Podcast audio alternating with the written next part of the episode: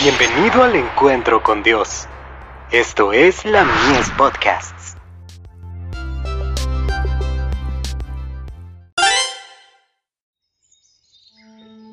La maravillosa gracia de Dios.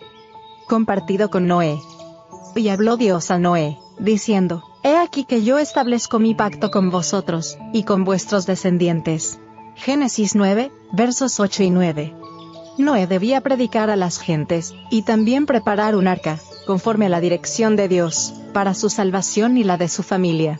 No solamente debía predicar, sino que por su ejemplo en la construcción del arca debía convencer a todos de que creía en lo que predicaba.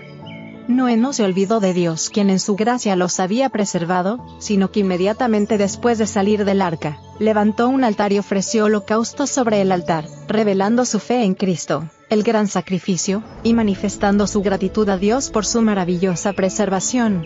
La ofrenda de Noé ascendió delante de Dios como un sabor agradable.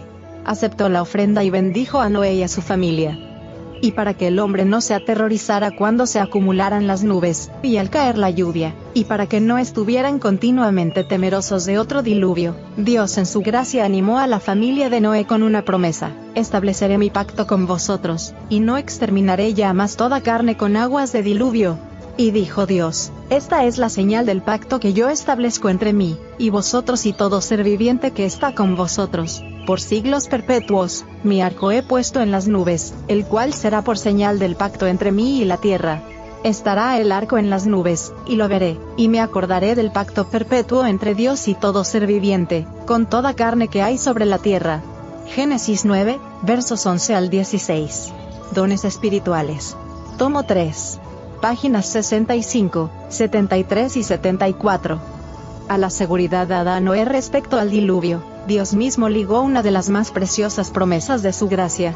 Juré que nunca más las aguas de Noé pasarían sobre la tierra, así he jurado que no me enojaré contra ti, ni te reñiré. Porque los montes se moverán, y los collados temblarán, mas no se apartará de ti mi misericordia, ni el pacto de mi paz vacilará, dijo Jehová, el que tiene misericordia de ti. Isaías 54, versos 9 y 10. Historia de los patriarcas y profetas páginas 97 y 98.